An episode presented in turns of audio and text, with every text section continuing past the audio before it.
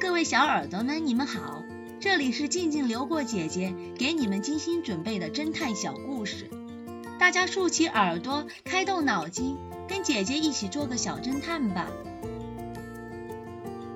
小侦探系列三十九，隐蔽的证据。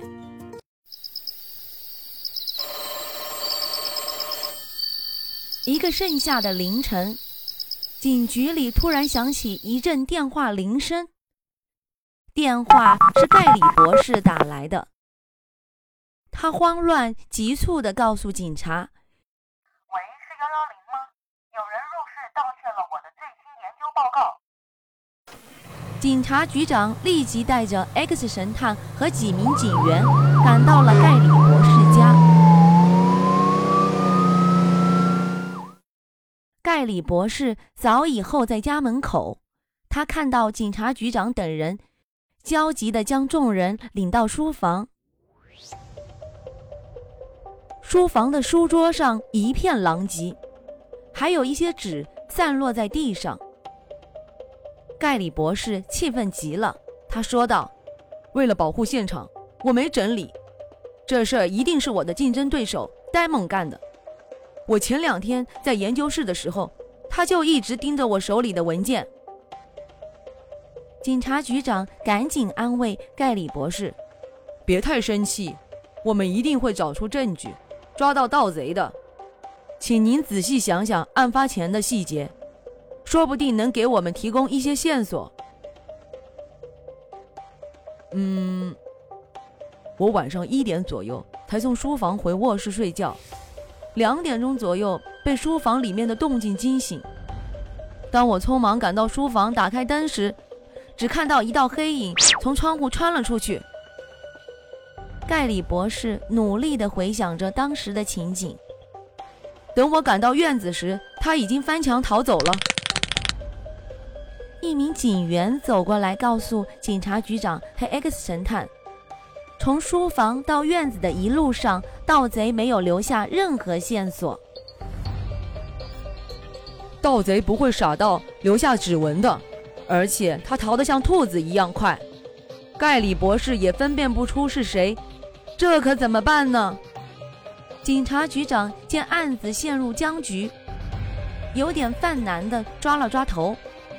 X 神探不紧不慢地说：“别着急。”我们再去外面检查一下，总会有一些蛛丝马迹的。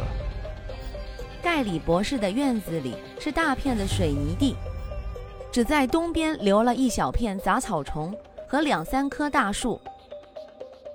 X 神探指了指草丛，说道：“盗贼不知道盖里博士做研究会做到多晚，说不定会找个隐蔽的地方藏着。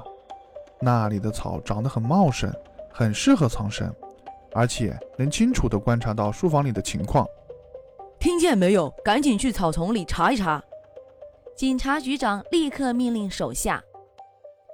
不一会儿，警员回来报告说，草丛里有一处似乎被盗贼压过的痕迹，可惜盗贼打乱了杂草，并且没有留下任何物证。这可怎么办呢？哎呀！